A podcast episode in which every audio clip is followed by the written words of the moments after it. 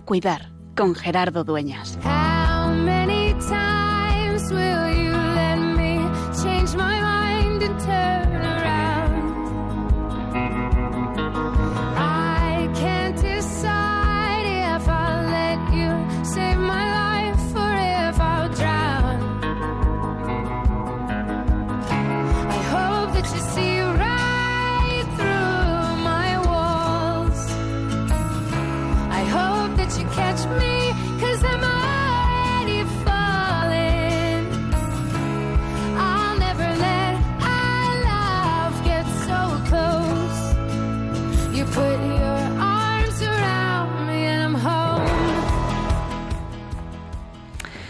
19 de octubre, Día Mundial, dicen, contra el cáncer de mama, establecido por la Organización Mundial de la Salud, para ayudar a la visibilidad de la enfermedad.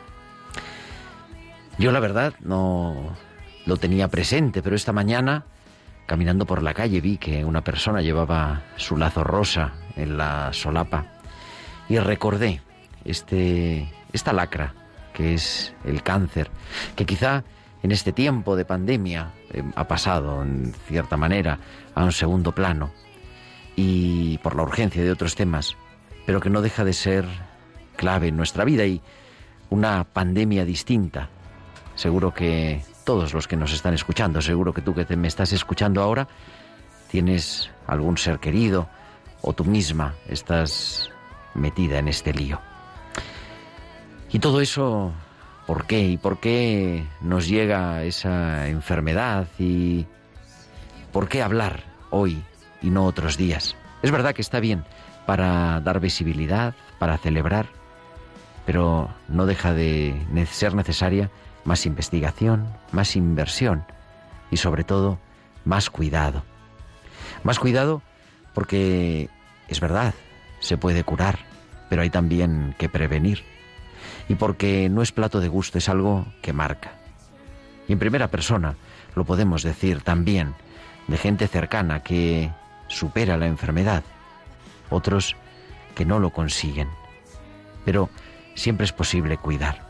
Por eso hoy, de manera especial, queremos dedicar a cuantos están sufriendo esta enfermedad del cáncer.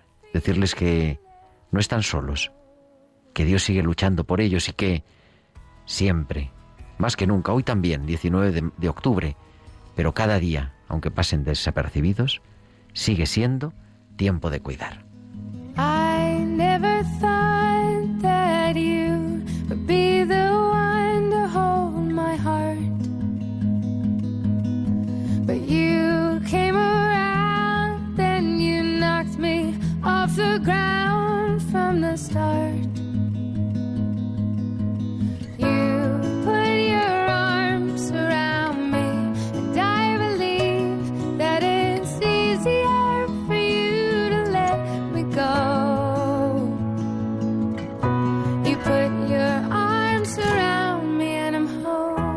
Pues muy buenas noches, queridos amigos de Radio María. Son las 8 y 5, las 7 y 5 en Canarias y comenzamos en directo desde los estudios centrales de Radio María en Madrid, en el Paseo de los Lanceros, una nueva edición de Tiempo de Cuidar, la número ya 153, 153 martes acompañándote de 8 a 9 de la noche, de 7 a 8 en Canarias, en este programa Tiempo de Cuidar, el programa de Pastoral de la Salud de Radio María y con un equipo capitaneado en el control técnico al otro lado del cristal por Juan Manuel González. Juanma, muy buenas tardes, muy buenas noches. Muy, muy buenas tardes, ¿qué tal, Gerardo?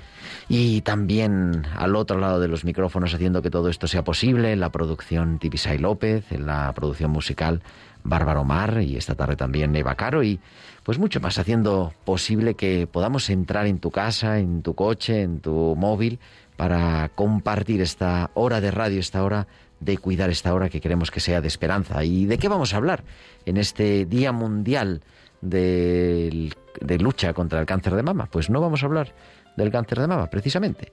Vamos a hablar de otra cosa, vamos a hablar de los trastornos de la conducta alimenticia o alimentaria, que no sé todavía bien cómo es, pero a lo largo del programa seguro que lo aprendemos. Y con algún, bueno, con una invitada muy especial que nos va a acompañar en el estudio, que vamos a presentar dentro de un rato, y con muchas cosas que, como siempre, que contar para, pues, acercarnos a esta realidad que mucha gente también sufre y que pasa quizá más desapercibida, sin lazo rosa, que el cáncer de mama que hoy celebramos, que recordamos y acompañamos. Y como siempre, queremos no solamente que nos escuchéis, sino también que os pongáis en contacto con nosotros en nuestro correo electrónico, tiempo de cuidar arroba radiomaria.es, tiempo de cuidar arroba radiomaria.es y en las redes sociales. En Facebook somos Radio María España y en Twitter arroba Radio María Spain. Podéis publicar ahí en Twitter vuestros comentarios con el hashtag almohadilla tiempo de cuidar. Y como siempre, también durante la emisión en directo del programa nos podéis enviar vuestros mensajes al WhatsApp del estudio al 668-594-383, al 668-594-383. Pues son las 8 y 7, las 7 y 7 en Canarias y vamos a viajar hasta Bilbao porque nos está esperando Valcisa y sus hospitales con alma.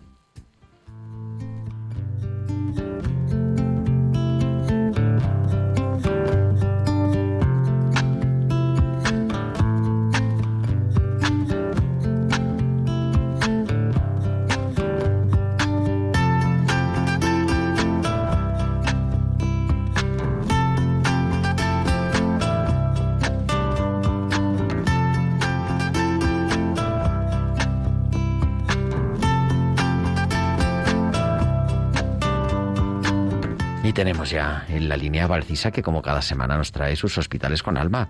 Muy buenas noches. Buenas noches Gerardo y buenas noches también a todos los oyentes. Afrontando las frustraciones. En esta vida son muchos los planes que organizamos, futuros que empiezan en nuestra imaginación. Y algunas veces se cumplen, pero muy pocas como nos lo imaginamos. Son muchas las veces que los pacientes me dicen que esta situación no estaba dentro de sus planes pero la verdad es que si nos ponemos a pensar, la vida no sigue nuestros planes. Somos muy dados a querer controlarlo todo, años preparando asegurarse un futuro, y de pronto las cosas no salen como uno quiere. Pero, ¿por qué?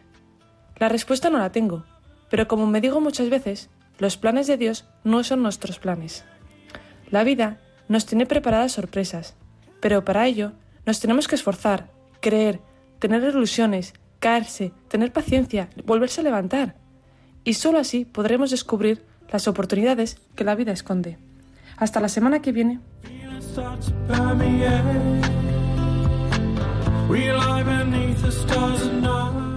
Pues hasta la semana que viene, Valcis. Aquí te esperamos en tiempo de cuidar con tus hospitales con alma.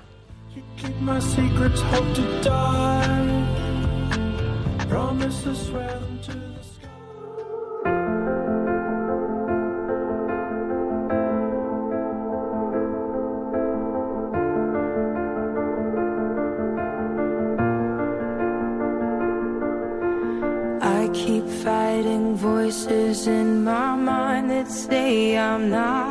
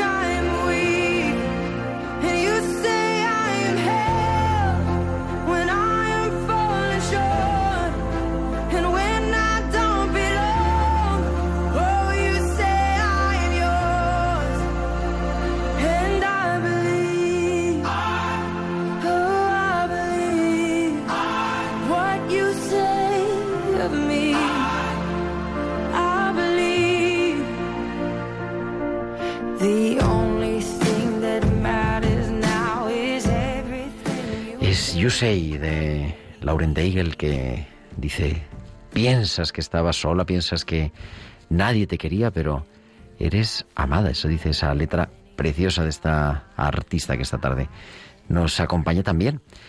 Y en tiempo de cuidar tenemos todos los días muchos invitados, personas importantes que nos cuentan, nos hablan, pero los invitados son especiales cuando lo que vienen es hablar en primera persona, no solamente de su trabajo, sino de su vida. Y por eso cuando llega un paciente, una persona que ha sufrido una enfermedad, alguien que la está sufriendo, pues yo creo que es un momento especialmente importante y también para agradecer. Natalia Navarro, muy buenas noches. Buenas noches, Gerardo. Y nada, gracias por venir aquí. Gracias a ti. Porque dice Natalia, dice así, ella dice, ¿quién soy? Y dice, hola, soy Natalia, una chica que hace tiempo perdió más que unos cuantos kilos. Perdí la esperanza, las ganas de vivir. Y dice, seguramente pensarás que no son maneras de empezar un libro, ni de empezar una entrevista, pero esa es tu definición, así te presentarías. No me presentaría así, pero vi oportuno presentarme así en el libro, porque mm, quería decir que no iba a ser un libro fácil, sino que no iba a ser un libro que te contase lo bonito que había sido el proceso, sino lo duro que había sido. ¿Quién es Ana? Ana es anorexia. Así se llama. Hmm. Bueno, eso no es cosa, o sea, eso existe ya, ¿no? Por lo visto. Sí, existe ya. ¿Y por qué se llama así? Porque es una forma de darle nombre a una amiga que es un poco tóxica, porque al fin y al cabo las personas que tenemos la enfermedad no somos la enfermedad. Entonces, para no hablar de anorexia, pues la anorexia tal, pues se dice Ana no me ha dejado cuidarme esta semana a mí misma, por ejemplo. Es una forma de referirse a ella como si fuera otra persona diferente a ti. Porque hablas en presente, que padeces una enfermedad. No, lo he dicho como ejemplo, Ah, pero como no, no padezco. Ah, no sé, no, me sorprendía. Pero me, pero me gusta eso, que padezco una enfermedad, tengo una enfermedad, no soy una enfermedad. Efectivamente.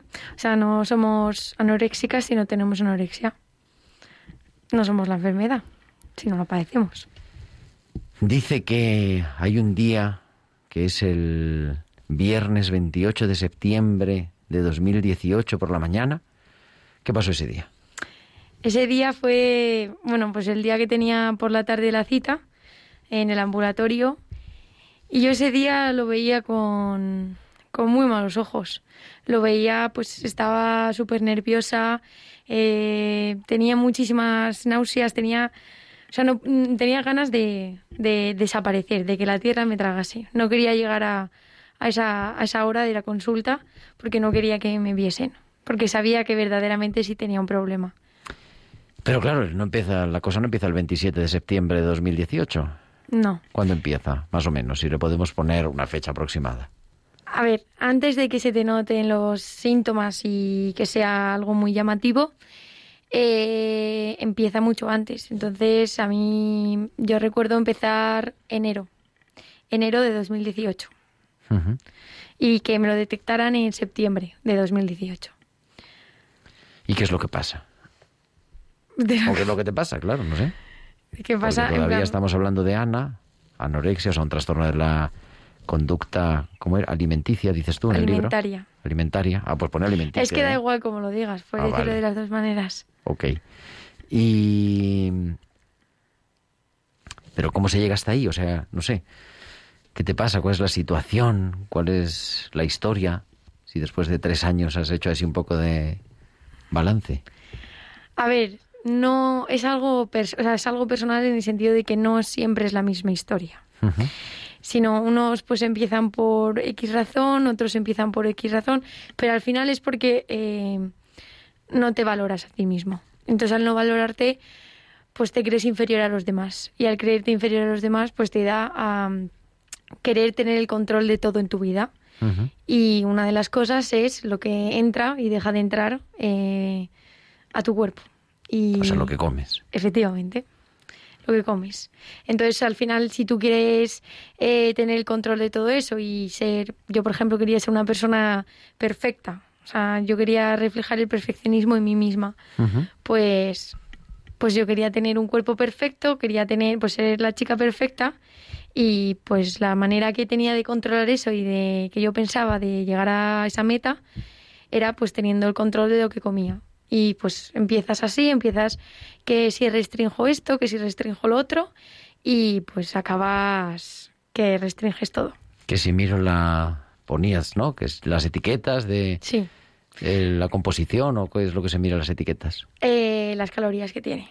Simplemente lo miras por mirar, aunque no te lo vayas a comer. O sea, yo recuerdo de estar, de ir al supermercado y tirarme quizás tres horas, pasillo por pasillo, producto por producto, mirando las etiquetas de cada producto. Y los niveles de azúcar que tenía, los niveles de carbohidratos, todo. Todo lo tenía que mirar, aunque no lo fuese a comprar ni me lo fuese a comer, pero lo tenía que mirar. Era es una obsesión, tienes que tener el control de todo, sumamente todo. Y si tomas algo, sabes concretamente cuántas calorías y cuántos gramos son, sin pesarlo. Te lo, te lo hace la cabeza. Y entonces tienes que quemar eso que has tomado o qué haces. Pues sí, claro. Sí, o sea, lo que te dice la cabeza es, si has ingerido 100 calorías, quema 150.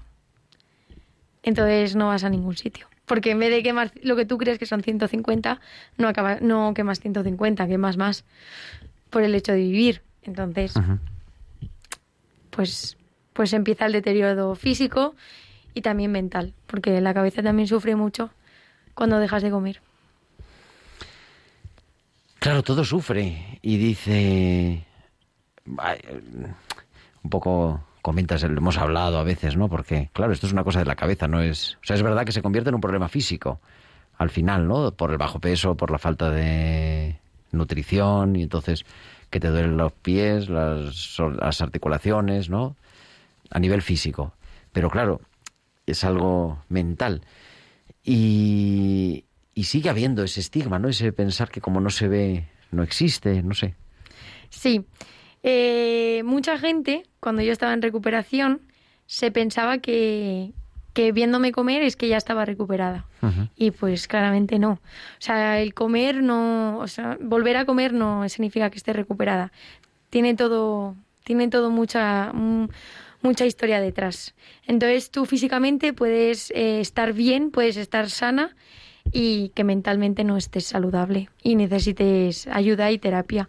Por eso mm, no es simplemente el síntoma de, de, de la desnutrición, Ajá. sino también como no tener autoestima. eh, bueno, pues las autolesiones también entran en, en ese tipo de, de síntomas. Pues no valorarse. Cuando una persona no se quiere, pues al final no está bien consigo misma. Y claro, es una historia que tú fechas en este, estamos hablando, porque has publicado tu historia, verdaderamente. Busqué mi verdadera voz y la encontré. Así se titula. Eh, dices que esto empezaba mucho antes, con una frase que yo he subrayado, que escuchaste con 12 años, la belleza es sufrimiento. Sí. Y eso se te quedó grabado. Mm, Yo ahí empezaba un poco con... Bueno, pues al final el cambio de etapa, ¿no? De la ESO, yo me cambié de colegio, entonces pues empecé un poco con la autoestima un poco baja y pues en un acontecimiento familiar escuché que la belleza era sufrimiento y entonces pues me dio a entender que para estar perfecta y para ser para ser el canon de belleza tenía que sufrir y sufrir para mí era pues eso dejar de comer entonces pues Pero eso no fue inmediatamente, ¿no? no O sea, eso se te quedó ahí. Claro Y luego, y luego ya le fui dando forma. Y es como lo que te decía antes, de que no empiezas de golpe, o sea, al día siguiente no dejas de comer, sino que empiezas restringiendo, pues, mm, generalmente los carbohidratos, eh, y luego ya empiezas, pues, que si no quieres carne, si no quieres pescado, si no quieres... Entonces, al final, no acaba- acabas que no tienes opciones de comer, porque en tu cabeza no te deja comerte nada. Entonces, pues, no hay opción. ¿Cuándo hay que preocuparse? Digo, alguien que nos está escuchando. Claro, porque porque un día no cenes no pasa nada, entiendo yo, ¿no? hay que preocuparse cuando tu cabeza, y no porque tengas hambre o dejes de tener, te pide que no comas. Cuando tu cabeza te empieza a decir mejor no comas, o mejor no cenes, o quita el desayuno, o ahí es cuando verdaderamente hay que pedir ayuda. Y eso es para prevenir la enfermedad. O sea, no te estoy hablando de, Sí, sí, para... de ya para- cuando estás con la enfermedad, sino an- antes de que O empieces. sea, por eso digo, para gente que diga, oye, no, pues una cosa es cuidarse, ¿no? Que está bien, Hmm. entiendo yo. Y otra cosa es que se vaya convirtiendo en una obsesión. Claro, eso es. Cuando tu cabeza se obsesiona con eh, dejar de comer o comer un poco menos o que si dos comidas al día solo y tal, ahí es cuando hay que empezar a, a darle forma. O, por ejemplo, el ejercicio y no siempre, pero muchas veces sí que afecta el ejercicio. Entonces, si te obsesionas con la comida y el, ejer- el ejercicio, yo pediría ayuda. O sea que, digo, así entre paréntesis. Pero entonces, que eso no se lo he preguntado nunca a nadie. O sea, tú te empiezas a dar cuenta de que tienes un problema aunque no eres capaz de reconocerlo ni de pedir ayuda, al contrario, lo intentas eh, ocultar, entiendo, ¿no? Bueno, es que yo era un poco pequeña y no sabía ni que existía la enfermedad. Entonces, sí que es verdad que conozco a gente cercana a mí que sí que se ha dado cuenta antes de tenerlo y de pedirme ayuda a mí sabiendo mi, mi experiencia. Eh, pero yo cuando empecé, pues, pues no, porque yo no, yo tenía, pues eso, 13 años recién cumplidos y no, no, no sabía ni que existían los, los trastornos de la conducta alimentaria. Entonces, al final, pues no me di cuenta. Es verdad que mi madre, antes de ese 28 de septiembre, me dijo que necesitaba ayuda, que tenía un problema y yo no lo quise ver. Pero, a nada, a la semana fui, le di- me acerqué a mi madre y le dije, mamá, llévame al médico porque, porque verdaderamente me he dado cuenta que tengo un problema, que esto no es normal. Porque al final una, la clave de la recuperación es darte cuenta de que estás enferma. Si no te das cuenta de que estás enferma, no te puedes, no puedes empezar la recuperación. Mm, die- 20 volvemos al 28 de septiembre de 2018, vas al médico, ¿no? Por la tarde, al centro de salud, y te mandan a urgencias. Hmm. Y entonces empieza otra historia. Empieza otra historia, efectivamente. Empieza ya, eh, pues la historia de recuperación, porque, o sea, la historia de, pues, sí, de recuperación, porque al final en el centro de salud no te pueden tratar un- un- una enfermedad grave y pues te tienen que derivar a una clínica o a un hospital. A mí me derivaron al Hospital Niño Jesús y pues ahí empezó pues la primera consulta. Sí que es verdad que ahí ya estaba saturado el tema de, de los trastornos mentales Eh, y me daban cita pues para noviembre, imagínate.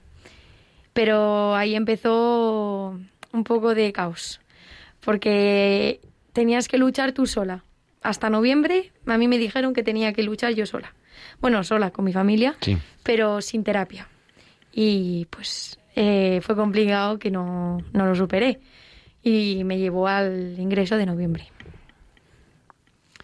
Y entonces ingresas en la planta de psiquiatría, en una, no, bueno, una unidad especial, ¿no? De, Mm. de trastornos de alimentación. Y estás un mes Estoy un mes, sí.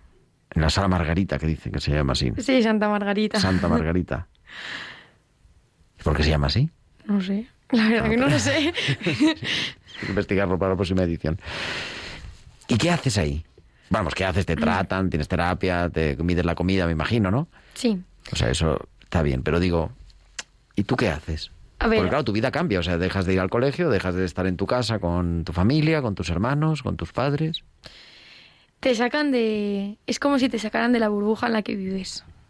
Y te encierran en un sitio y dejas de, de tener la vida que tenías. Entonces yo reflejo en el libro también de que ya no te levantas para ir al profesor, sino te levantas para irte a pesar o para ir a desayunar y estar en la cama. Porque es muy duro, pero te tienes que recuperar físicamente y es lo que te toca.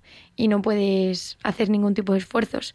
Entonces al final tú estás ahí, que es verdad que te comes un poco la cabeza, porque tienes muchas horas para pensar, que pueden ser buenas, porque puedes pensar bueno y pensar que te quieres recuperar y quieres salir, o pueden ser malas y, y pensar un poco en, en todo lo malo que te, que te trae, o sea, que te están dando, que en ese momento es la comida, porque lo ves como tu mayor enemigo, como veneno. Pues, pues eso, entonces puede, puede haber, puede surgir dos cosas. A mí en el primer ingreso me surgió la primera, que yo tenía unas ganas inmensas de recuperarme. O sea, yo salí y me cabré porque seguía con una dieta pautada. O sea, yo me quería ir al, al VIPS a cenar. Pero en cambio en el segundo, que hubo mucha diferencia, yo salí y tenía clarísimo que quería volver a dejar de comer. No me quería recuperar, o sea, quería volver a recuperar todo lo que había recuperado, o sea, quería volver a recuperar todo lo que había O sea, perder el perdido. peso que había eso, recuperado. Eso, eso, Porque hubo, exactamente, porque hay un ingreso, te va muy bien, tienes, eh, en fin, mm, haces todo lo que hay que hacer, una paciente modelo, te dan el alta, pero eso sigue. Y tienes que seguir yendo a terapia y tienes que seguir teniendo tus pautas de vida. Todas teníamos un plan de vida, yo me acuerdo. Y, y al final, pues no es. Tú cuando estás en el ingreso, nadie, nadie te habla de eso. Se lo, es verdad que se lo comunican a los padres, pero a las niñas no nos hablan de eso. Entonces, claro, en tu primer ingreso vas, pues algo nuevo, eh, tienes miedo, eh, haces siempre caso a las enfermeras, porque claro, tienes miedo, porque eres nueva, no, no, no te conoces las normas de allí. Entonces, claro, sales y pues te encuentras otra vez como un poco desarropada, porque pero que está bien, porque tienes que aprender a vivir tú sola fuera de- del hospital. Pero claro, ¿cuándo es el, el momento de vivir eso? Pues nunca lo vas a saber, porque puede para alguien será que he salido antes y para otras personas debería haber salido antes. Pues eso es ya tiempo al tiempo. Tienes que ir poco a poco, como me decía mi madre, que fuera paso a paso y que no corri y que no corriese, porque no me servía de nada correrme si a los cinco meses me iba a tropezar. y así fue la cosa. Y así fue. Bueno, fue a los cinco, fue a los tres. bueno, fue antes. 12 de marzo, segundo ingreso. Sí. Horrible. ¿Cuánto tiempo? Un poquito más que el primero.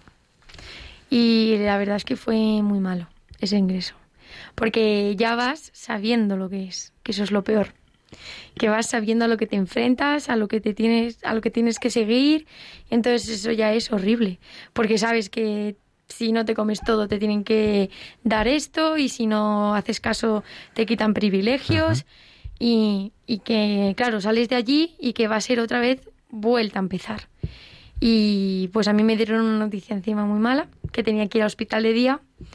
Y yo no quería eso porque yo a mi madre no la seguía sin hacerla caso y yo creía que correr era la mejor opción que ir lento. Entonces, em, pues yo creía que hospital de día era una pérdida de tiempo, que no iban a curar y que y al final pues fue todo lo contrario. Gracias a hospital de día estoy 100% segura de que de que conseguí recuperarme, porque porque lo necesité. Necesitaba hospital de día y yo no me daba cuenta y pues dieron en el en, en el clavo. Decías que es que el problema no es solo comer. O sea, el problema no es solo la comida. Efectivamente. El problema no es solo la comida. Es una forma de, de, de expresarlo, pero, pero no es solo la comida. O sea, es un tema mental que tú lo expresas mediante la comida. Como una persona que puede expresarlo mediante, no sé, eh, la depresión o otros, otros temas mentales. Pero es una forma de expresar que estás mal, pero sin querer decirlo. Estamos hablando con Natalia Navarro, son las ocho y media. Se nos ha pasado el tiempo volando. ¿Te quedas un ratito más con nosotros? Sí, sí, claro que sí. Bueno, estamos en tiempo de cuidar y tenemos nuestras pinceladas bíblicas como cada semana que nos trae nuestra biblista de cabecera, que es la doctora Inmaculada Rodríguez Tornés, la directora de la revista Tierra Santa, y que nos va a hablar de la humanidad de Jesús. Pues vamos allá.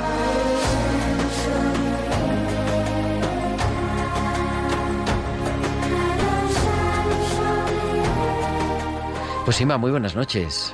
Buenas noches, querido Gerardo y queridos amigos de Radio María.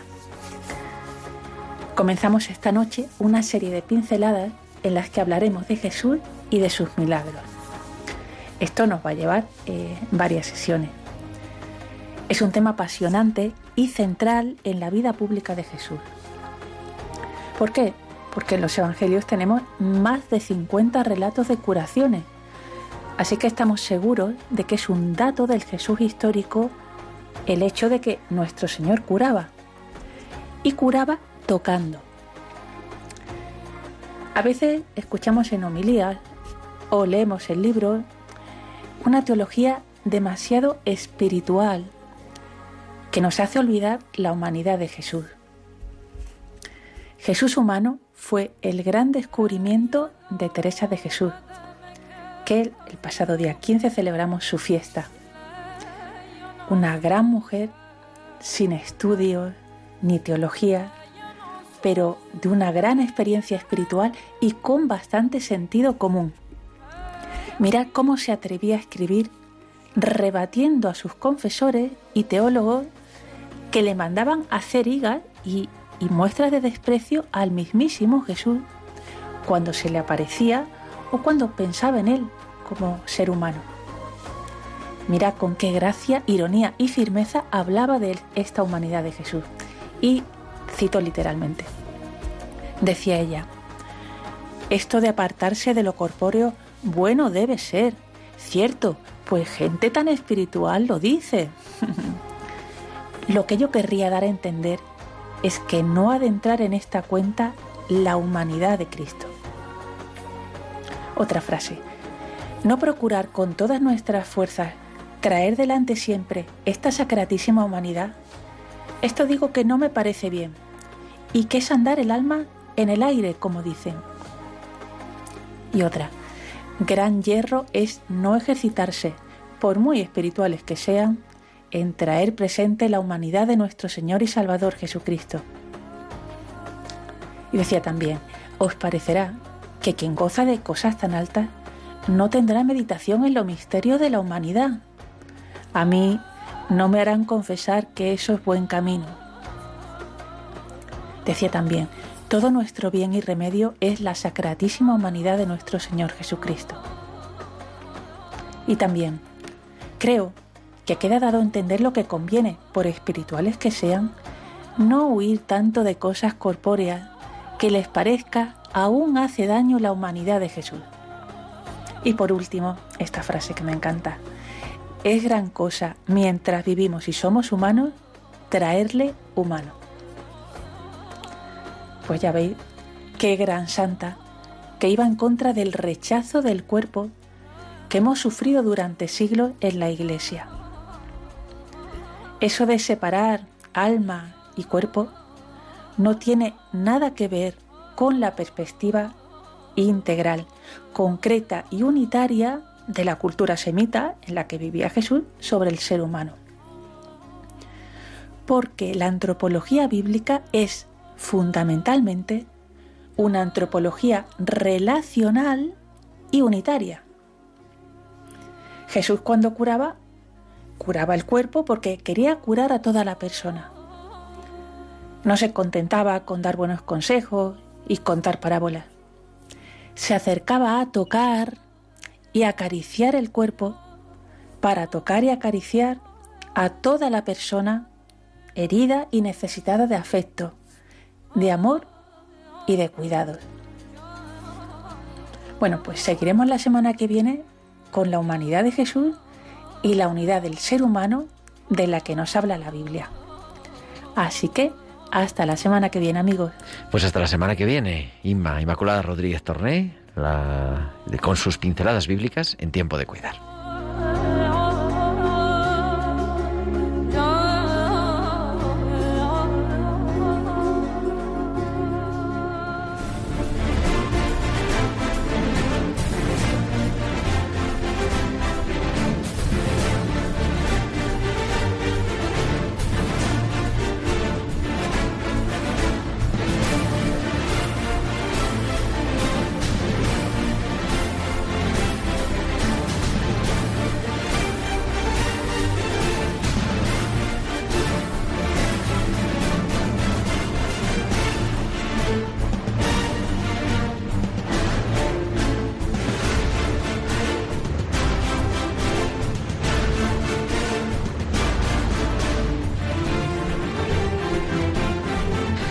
Las 8 y 36, las 7 y 36 en Canarias, continuamos en directo en Radio María en esta noche del 19 de octubre, en Tiempo de Cuidar con Natalia Navarro. Natalia, muy buenas noches otra vez. Buenas noches, Gerardo. ¿Y no has venido sola? Claro que no. ¿Con quién has venido? Con mi padre y mi madre. Hugo Navarro y María Antañón, muy buenas noches. Buenas noches. Nada, gracias por venir. Están que se- menos mal que tienen la mascarilla en el estudio, porque es que tienen la mascarilla ya que se les cae la baba, está mojada la mascarilla. Así es, así es. Un poquito sí, ¿no? Y tenemos también a otra persona que dice que es... ¿Cómo era la presentación? Que es... Después de mis padres es la persona más importante que tengo. La persona más importante que tiene, que es Rudiger Muñoz Rodríguez. Rudy, muy buenas noches. Hola, buenas noches Gerardo, hola Natalia, hola papás. Oye, no, todo- no todos los días te presentan así, ¿no? No, no, no, no, caray, menuda responsabilidad, vamos. Es psicólogo, ¿verdad?, del Hospital Niño Jesús en Madrid y ha acompañado a Natalia. No sé si has escuchado la entrevista, Rudy. Sí, la he escuchado, la he escuchado desde el inicio. Bueno, está lleno de nombres. A mí me gusta porque en este libro que hemos dicho, ¿no? Busqué mi verdadera voz y la encontré. Eh, Natalia habla de manera agradecida, salen algunos nombres, Ángel, Cristina y de manera especial Rudy. Mm. ¿Tú qué has hecho, Rudy, en esto? Bueno, pues, pues mira, eh, básicamente acompañarles, ¿no? Porque esto es, ella lo ha explicado muy bien, es, es, es toda una carrera de fondo, ¿no? Entonces la paciente, la, la persona te llega llena de incertidumbre, de miedos, incluso en momentos de, de- de mucha desesperanza, ¿no? Que compartes ya no solo con, con los pacientes y las pacientes, sino también con los papás, ¿no? Entonces, mi función ha sido la de, la de acompañar y, y paliar, intentar, pues, que el sufrimiento sea menor, podríamos decir. Dices en el prólogo del libro que Natalia confió y Mm. que le dio una oportunidad a la vida incluso en momentos de desesperanza, ¿no? Quizá, quizá esa ha sido la clave de que la historia haya acabado de manera feliz. Mm. Es, es la confianza. Yo creo que la confianza es un ingrediente básico en la curación, no solo de los trastornos de la conducta alimentaria, sino yo diría de cualquier enfermedad mental, ¿no? Tienes a alguien delante que en un momento dado, pues, mm, debe de hacer caso, debe de hacerte caso de alguna manera. Y si no hay confianza, pues eh, tal vez no llegue esa acción, ¿no? Entonces, yo creo que la confianza es un ingrediente eh, fundamental. Mm. Oye, yo le quiero preguntar a los padres, porque Hugo dice que habla, dice, habla varias veces en el libro de, de tu padre. Pero yo me qui- quiero saber quién es el bisabuelo disfrutón, eso es lo que me he quedado yo con la idea. Sí, pues ese es mi abuelo, es el padre de mi madre. Y la verdad es que es un ejemplo puro de, de vida. Siempre ya ha tenido pues una vida también complicada en muchos aspectos, familiares, personales, económicos, etcétera, pero siempre ha puesto su, su mejor versión, siempre, siempre, y a mí por lo menos me lo ha demostrado y ha sabido siempre levantarse de todos los problemas, siempre con, con- de una forma alegre, y por eso siempre le digo que es el abuelo disfrutón, desde luego, siempre le he visto disfrutar de la vida. Y ha sido ejemplo también, ¿no? Para Sí, eh, yo me acuerdo alguna charla con, con Natalia en los momentos más críticos y, y- y buscar ese enfoque, ¿no? Siempre visibilizar a, yo decía, visibilizar al bisabuelo, eh, disfrutar de la vida, el intentar, sabiendo lo difícil que era que lo entendiese en ese momento, pero como padre también necesitaba en un determinado, pues un- una figura de apoyo, una imagen o algo al que, al que agarrarte, ¿no? En los momentos sobre todo más complicados. Dice Natalia que ahora te das cuenta que veías llorar a tu madre y que no te te daba igual, en realidad, ¿no? Pero que un día que viste llorar a tu padre y entonces como que te preocupaste ya en serio. Porque yo a mi padre nunca le había visto llorar. Entonces cuando le vi dije, Natalia, para, porque algo está pasando, porque tu padre, o sea, mi padre nunca, nunca le he visto llorar. Si le estás viendo llorar, es por algo. Es porque verdaderamente está preocupado. Estaba preocupado, Hugo. Sí, lógicamente había llorado muchas más veces, pero bueno, ese día sí que fue, me acuerdo perfectamente de esa tarde, de un sábado en el cual íbamos en, un coche de cara al hospital y realmente la, desesperanza que teníamos a nivel familiar y la situación pues era tan dramática que, que, no pude ni aguantar yendo con ella sola y, y, me hundí en ese momento. Ella lo, lo, notó porque realmente fue después de muchos meses la única vez que se me acercó a darme como un pequeño abrazo, ¿no? Debido a su enfermedad, no, no por otros motivos. Entonces, bueno, pues sí que es verdad que fue un momento de debilidad y, y una situación de las múltiples vividas críticas. Porque claro, cuando entra la enfermedad, la enfermedad mental en casa, es una desestructuración completa. Eh, totalmente, totalmente. Hay, hay, hay que ordenar, hay que ordenar tiempos, hay que ordenar incluso, mm, te diría, tiempos de consulta, tiempos de ir al especialista, eh, hay que ordenar el trabajo de los papás, hay que ordenar espacios, hay que ordenar aspectos alimentarios. Es, es mucho de, de ordenar, ¿no? Y de cambiar hábitos y pautas, al menos durante un, durante un tiempo. Y mucho de asumir que, que eso, que hay una enfermedad que no se ve, María. Sí, eso efectivamente es, es la parte, digamos, más complicada. Primero, asumir que, que, es una enfermedad mental, porque igual que decía Natalia, es que con 13 años yo no sabía lo que era la anorexia. Es que Hugo y yo tampoco sabíamos lo que era la anorexia y que implicaba un trastorno mental. Entonces, pues efectivamente hay que aprender a asumir muchas cosas, hay que aprender a entender muchas cosas eso lleva tiempo y, bueno, y tienes que, es que tienes que dar el do de pecho, mm, sí o sí, es que es tu hija, es que mm, la única forma que tienes de, de ayudarla es, eh, bueno, em, empieza por intentar entender y asumir la enfermedad. Oye, Rudy, antes le preguntaba yo a Natalia que cuando hay que alarmarse por si hay alguien, digo, de estas cosas, ¿no? Que nos está, pues bueno, que nos está escuchando, que está pasando algo así. Eh, ¿Tú qué dirías? ¿Cuándo hay que pedir ayuda? Bueno, sobre todo aquí, eh, claro, hablamos de, podemos hablar de personas ya adultas o eh, de población infanto-juvenil, ¿no? Yo, ya que está ahí Natalia, están ahí los papás, pues eh, por centrarlo un poquito más en este, en este perfil, pues cuando desde fuera, ¿no? Sobre todo vemos eh, cambios bruscos en, a la hora de comer, en la forma, en el estilo de comer, eh, cuando la, la, niña, el niño o el adolescente empieza a evitar algún tipo de, de salida en el que haya comida de por medio, por ejemplo, ¿no? en el que haya también una importante pérdida de peso en el, en el niño. Es decir, son, son cambios a nivel conductual. Lo primero que vamos a ver desde fuera es un cambio en la forma de comportarse, ¿no? Como decía la, mamá de Natalia, es, es, algo mental y por lo tanto hay aspectos que no vamos a poder ver y que ahí sí que necesitamos recurrir de, pues, de un equipo ya especializado, ¿no? Pero al menos fijarnos en esa, en esa conducta que se aparta un poco de la norma, que no es habitual en mi hijo o mi hija, ¿no? Hmm. ¿Y por qué dices que es Natalia la persona que más te ha cuidado después de tu familia? Porque mm, es el único médico de los tantos por los que pasé en el hospital que consiguió que me abriese como era yo. Y que y es la única persona que cuando...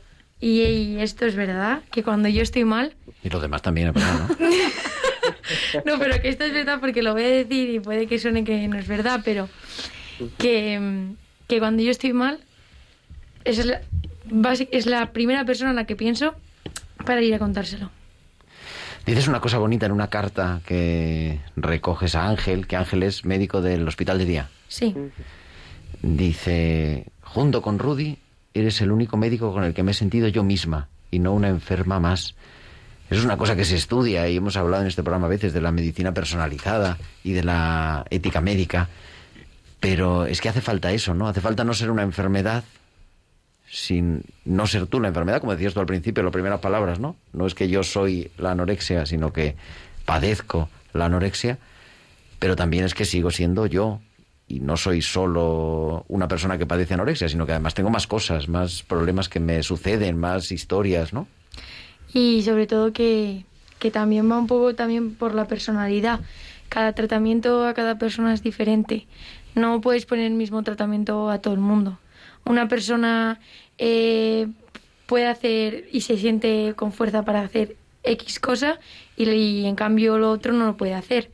Y, así, o sea, puedes sentirte que puedes hacer deporte y no obsesionarte, o puedes sentirte que en, en, los mismos niveles de recuperación ¿eh? y sentir que no puedes hacer deporte porque te vas a descontrolar. En cambio, te pueden quitar la dieta porque no te vas a descontrolar. Es un tratamiento totalmente diferente para cada persona. ¿Vosotros qué le diríais a unos padres que empiezan a darse cuenta de esta situación? No sé quién, Hugo María. Bueno, yo, yo lo que diría por la experiencia vivida, básicamente yo lo que más he aprendido y lo que más nos ha ayudado es, eh, aparte de ponernos en manos de profesionales, que en ese momento es cuando notas cierta alivio, pero pasa un tiempo, pasa un tiempo hasta que hasta que ese alivio llega, ¿no? Y realmente el único alivio lo, lo, recibimos pues de aquellas personas que estaban cercanas a nosotros y que podían empatizar en ese sentido con, con, la enfermedad. Para eso es muy muy complicado si no lo has vivido previamente o si no estás sensibilizado, ¿no? Que yo creo que es una de las tareas que nos queda como, como, sociedad, ¿no? Sensibilizar. Yo creo que a, día de hoy hay mucha más sensibilidad de enfermedades mentales, pero sobre todo cuando alguien se acerca con eso, por lo menos eh, el poder escucharlo con, una predisposición positiva. Es fundamental y, sabiendo que, que, hay un largo camino en soledad, ¿no? Hasta que, hasta que vas asimilando. Y afecta a todo, ¿no? Afecta al, a la pareja, afecta al resto de los hijos, afecta a todas las relaciones. Es un tsunami, es un tsunami que te entra en casa, sinceramente, pero, pero bueno, eh, con mucha paciencia, con mucho apoyo entre nosotros, con mucha comprensión, porque se viven momentos muy duros que tienes que entender mm, que están pasando bajo, bajo una enfermedad que está metida en tu casa. Entonces, bueno, pues eso, mucho apoyo, mucha paciencia y mucha confianza. Natalia, dices que... A ver, dice, a ver ahora por dónde que me pregunta. ahora por dónde sale.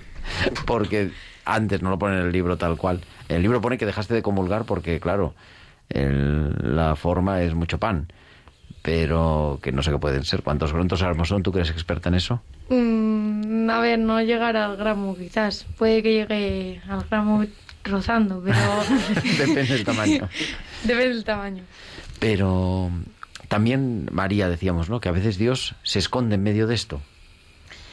Pues la verdad es que eso parece inicialmente, porque la, la, primera pregunta que te haces es ¿y por qué, no? ¿Por qué Dios quiere esto para mi hija? No me lo puedo creer.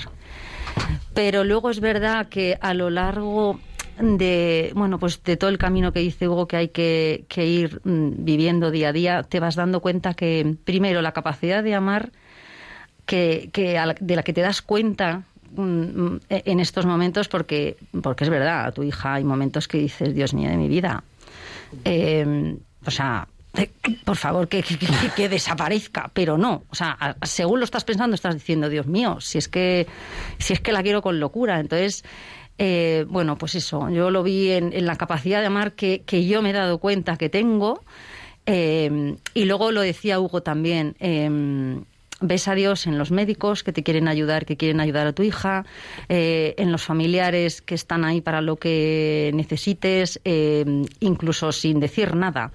Entonces, bueno, sentirte querido, eso es porque está Dios ahí. Y querer y amar por, por encima de todo, pues es que eso también es porque está Dios presente. Entonces, ¿ha vuelto a creer Natalia?